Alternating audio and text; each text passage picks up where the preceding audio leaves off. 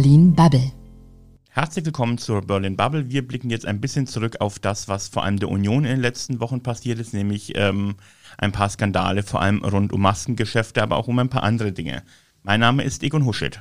Einen schönen guten Tag, Herr Lies Greschko hier. Und ich bin Stefan Mauer. Hallo zusammen. Guten Tag. Hättet ihr eigentlich Geld angenommen? Ähm, hätte, wär, wärt ihr Mandatsträger? Ähm, wie verlockend ist es dann, Geld anzunehmen? Das sollte eigentlich keine Frage sein. Also ich finde, du bekommst nicht umsonst ein relativ gutes Gehalt von rund 10.000 Euro. Das ist so hoch angelegt, damit es quasi die Menschen korruptionsresistent macht. Ähm, wenn du halt jeden Monat dieses Geld bekommst, dann finde ich, sollte es eigentlich keine Frage sein, ob du ähm, bestechlich bist, vor allem in dem Zusammenhang Krise, Masken. Nee, also ich finde, manche Dinge gehen halt nicht und sollten auch nicht gehen es gibt halt auch Berufe, in denen das schwieriger ist und in denen man leichter in den Bereich der Korruption gerät. Und gerade Volksvertreter, ich meine, der Begriff an sich schon, der sagt ja schon, eigentlich muss ich zumindest alle Wählerinnen und Wähler aus meinem Wahlkreis vertreten, idealerweise im Interesse der gesamten Bevölkerung handeln. Und das ist halt einfach völlig klar, wenn ich Geld annehme von, von Unternehmen, dann äh, und vor allem dann auch noch versuche, mich zu bereichern und äh, meine Kontakte zu Geld zu machen, äh, weil da ein gewisses Vertrauen da ist, sei es von Seiten des Gesundheitsministeriums in dem Fall oder was auch immer. Also das, äh, ich finde, das wird auch überhaupt nicht erfasst durch diese Frage, würdest du von irgendwem Geld annehmen, weil diese Gesamtsituation ist einfach so äh, klar, dass das nicht geht, dass sich, finde ich, auch zumindest in diesem Zusammenhang diese Frage gar nicht stellt. Also ich muss halt auch sagen, ich finde du kannst locker Nebeneinkünfte machen. Ich finde, es gibt viele Nebeneinkünfte, bei denen man sagen kann, okay, da hat jemand noch zusätzlich irgendwie eine andere Aktivität. Es geht ja nicht darum, dass Bundestagsabgeordnete rein aus Prinzip nur Bundestagsabgeordnete für immer machen müssen und nichts nebenbei. Aber ich finde halt gerade bei den Sachen, die auf CDU, CSU-Ebene rausgekommen sind, das ist halt so weit drüber von dem, was eigentlich gängig sein sollte, dass mir persönlich das Verständnis fehlt. Also mir ist das tatsächlich nicht sehr viel anders. Ähm, aber genau das ist, was du gerade sagst, Alice, ist ja genau eine, eine, gute und richtige Frage, nämlich was bedeutet das eigentlich, weil das ist ja eigentlich der Job von Abgeordneten, Kontakte herzustellen, Dinge zu vermitteln. Was bedeutet das, was wir da gerade gesehen haben, für die politische Kultur, die wir jetzt ähm, erstmal haben werden? Also ich glaube erstmal ein Vertrauensverlust. Wir haben in rund einem halben Jahr Bundestagswahlen und ich, also zumindest nach den ersten Umfragen, haben sich diese äh, diversen Korruptions- bzw. Maskendeals negativ auf die Umfrageergebnisse der Union ausgewirkt. Denn die Leute wissen, dass die Menschen, die im Bundestag sitzen, nicht unbedingt ein schlechtes Gehalt bekommen und dass es eine außergewöhnliche Krise ist. Wir erinnern uns alle, wie schwierig es äh, gerade im Frühjahr war, Masken haben gefehlt, Equipment hat gefehlt. Ähm, in so einer Situation, die dem Volk bis heute massiv nicht nur auf die Nerven gehen, sondern auch eine massive Belastung ist auf so vielen Ebenen, sich daran zu bereichern, es ist halt einfach geschmacklos. Ich finde, dass in dem Fall auch noch eine Rolle spielt, dass ja einfach das Pandemie-Management so schlecht läuft. Wenn jetzt es so gewesen wäre, dass im Frühjahr wirklich ein riesen Maskenmangel, also der war ja da im Frühjahr, der, der Maskenmangel. Und wenn man jetzt das total gut in den Griff bekommen hätte, dann hätte man das ja vielleicht sogar als Abgeordneter noch irgendwie geframed und gesagt, naja, da war halt eine Notsituation und ich habe irgendwie ausgeholfen. Das Problem ist halt, dass also im Moment ja auch in diesem Pandemie-Management Fehler auf Fehler folgt, wodurch natürlich in der Öffentlichkeit das noch schlechter dasteht. Und ich denke mal, die Leute, die im Frühjahr das irgendwie gemacht haben, haben wahrscheinlich gedacht, sie kommen damit durch, wenn Deutschland das mit der Pandemie besser macht und sie dann sich nachher so darstellen können als diejenigen, die dann auch noch geholfen haben.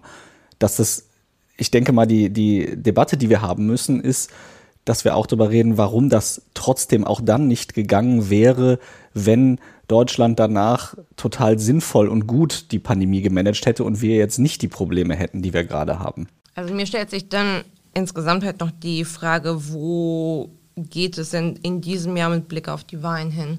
Denn ich kann mir halt auch vorstellen, jetzt natürlich, wie gesagt, die Umfragewerte der Union sind erstmal runtergegangen, merklich. Ähm, aber die Leute können sowas halt auch vergessen.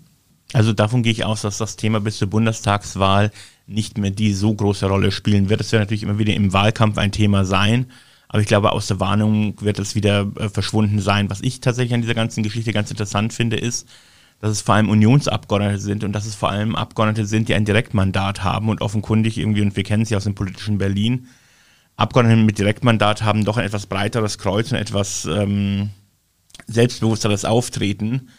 Ähm, hat die Politik da insgesamt so ein bisschen das Gefühl verloren für das, ähm, wofür sie da ist und das, wie sie arbeiten soll? Also ich habe schon von mehreren Seiten gehört, was gegenwärtig ähm, passiert. Das erinnert viele an die Auswüchse, die es in den letzten zwei Jahren von Helmut Kohls Kanzlerschaft gegeben hat. Dass sich sehr viele Leute in dem Windschatten von Frau Merkel sehr wohl gefühlt haben, beziehungsweise sehr sicher und sie hat ja auch durchweg sehr, über, einfach über lange Zeit auch bis heute sehr gute Beliebtheitswerte gehabt und irgendwie hat sie es immer hinbekommen, dass die Dinge halt doch laufen und sind doch irgendwie gedreht worden. Aber halt eine 16-jährige Kanzlerschaft, das führt halt eben zu, glaube ich, zu so einem gewissen Komfort, dass man sich halt klüger und stärker als die anderen fühlt und dass man weniger vorsichtig wird. Ja, das Problem ist, glaube ich, auch, also wir haben ja immer einerseits die Kritik an den sogenannten Karrierepolitikern, die also, deren ganze Karriere daraus besteht, irgendwo abgeordnet zu sein. Auf der anderen Seite sehen wir aber jetzt ja hier einen Typus, der das zwar auch irgendwie macht, aber andererseits halt noch Firmen vorher gegründet hatte und dann aber aus seiner Komfortposition als diätenbeziehender Abgeordneter ähm, dann auch noch die eigene Firma zu protegieren. Das ist ja, denke ich, auch noch so, so ein bisschen das Problem, dass das ist, und da sieht man ja auch, da haben wir jetzt auch die ganzen Statistiken gesehen, die sind ja auch von Fraktion zu Fraktion durchaus unterschiedlich, der Anteil der Leute, die sowas machen. Also da sollten wir einfach auch mal drüber nachdenken, wie man das gut unter einen Hut kriegt, weil ich finde natürlich auf der anderen Seite kann man den Leuten nicht verbieten, eine Selbstständigkeit anzustreben und eine eigene Firma zu haben. Aber nichtsdestotrotz, ich glaube, das muss sehr klar getrennt sein vom Abgeordnetenmandat und ich glaube, es verbietet sich einfach, mit der eigenen Firma ähm, etwas zu tun, äh, was man eben nur tut, weil man aus seinem äh, Mandat heraus profitiert davon. Ja, und ich finde, Deutschland hat sich halt immer so stark damit gebrüstet.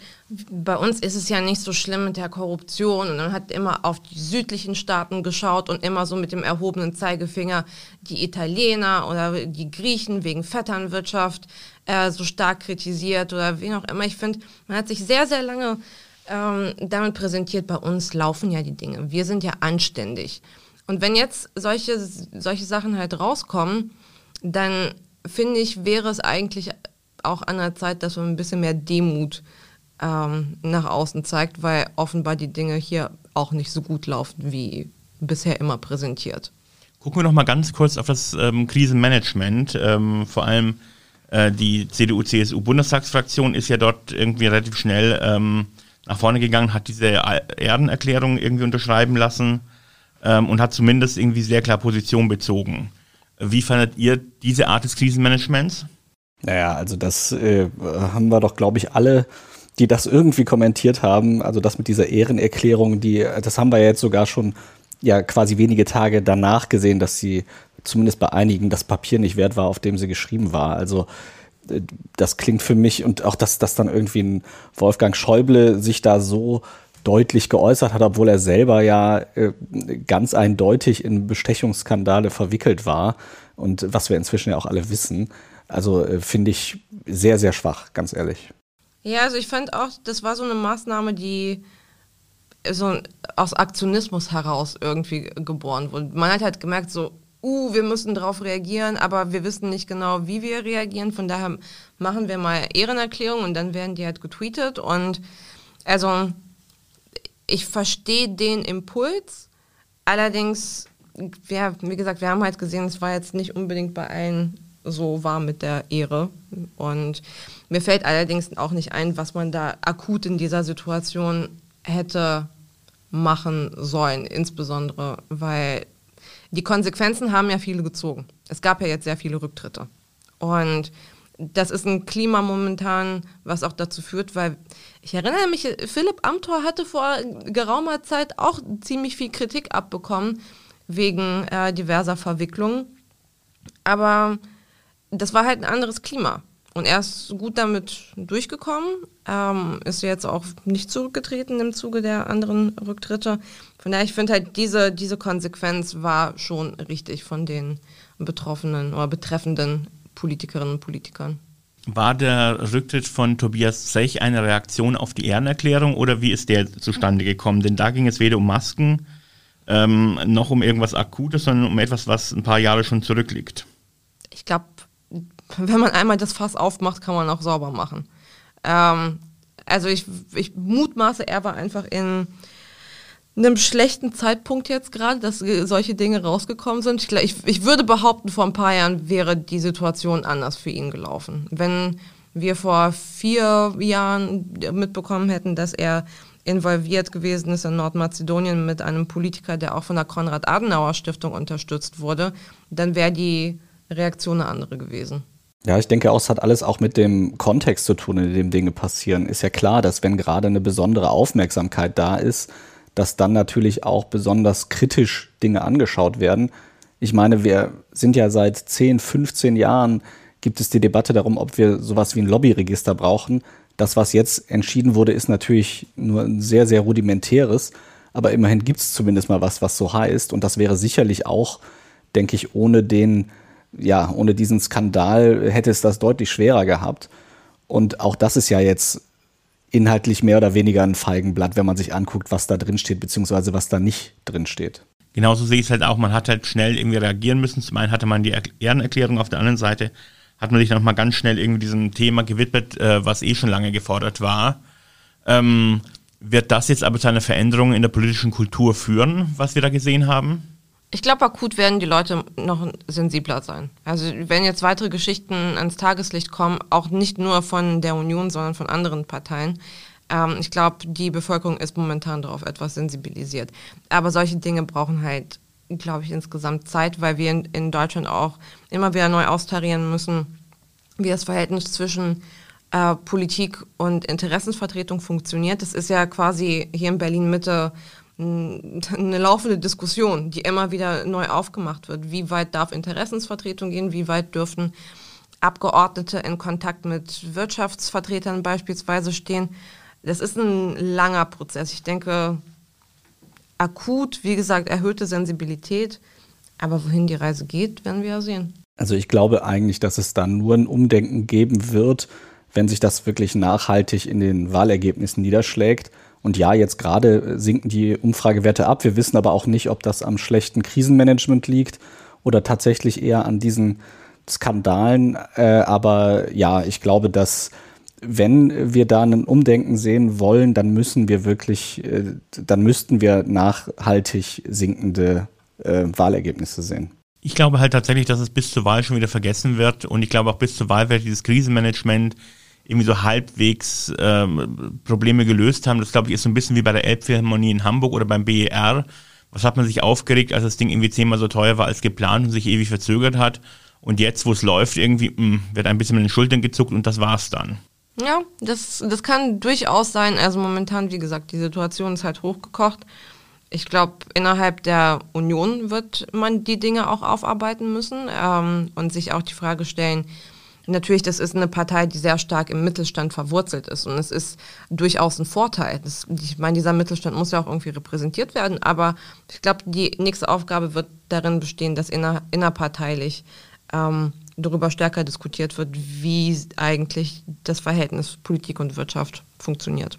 Das ist ja ein Thema, bei dem sich Armin Laschet als äh, Parteichef überraschend äh, deutlich zurückhält. Habt ihr eine Idee, woran das liegen könnte? Naja, ich denke, bei Laschet ist ja auch das Problem, dass er gerade extrem unter Druck steht, was seine ganzen, äh, ja, was, was gerade die aktuelle Politik angeht. Und er es wird ja auch immer wieder im Zusammenhang mit ihm auf seinen Sohn verwiesen, der ja auch Geschäfte gemacht hat, die, äh, ja, die eventuell auf Armin Laschet zurückfallen könnten.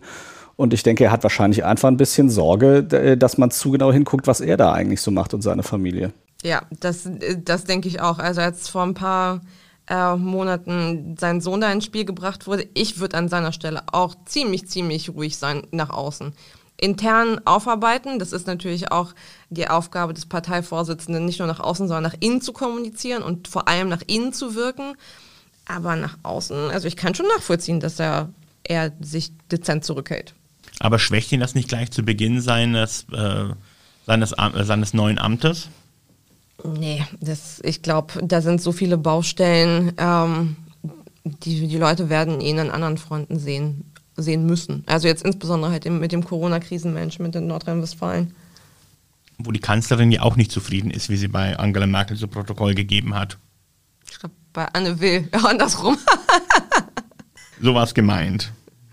Aber in der Tat irgendwie, ähm, äh, was bedeutet das tatsächlich irgendwie, wie geschwächt geht er jetzt in die Diskussion um äh, das, ähm, wie geschwächt geht er jetzt in die Diskussion um die Kanzlerkandidatur der Union? Also die Frage ist halt, was in den nächsten Monaten, glaube ich, insgesamt in Nordrhein-Westfalen passiert, wie Markus Söder sich positioniert. Dieser Konflikt ist immer noch nicht aufgelöst. Ähm, ich, ich sehe es per se jetzt nicht als große Armin Laschet-Schwächung. Ich glaube, die ganze Partei, das, äh, das, Image der ganzen Union ist halt ramponiert. Bis, ja, ramponiert. Und das wird man nicht an Armin Laschet per se festmachen. Also noch ein paar schöne Dinge, über die wir uns in den nächsten Wochen freuen können. Liebe Runde, vielen Dank. Vielen lieben Dank. Bis zum nächsten Mal. Danke euch auch. Bis bald. Das war Berlin Bubble.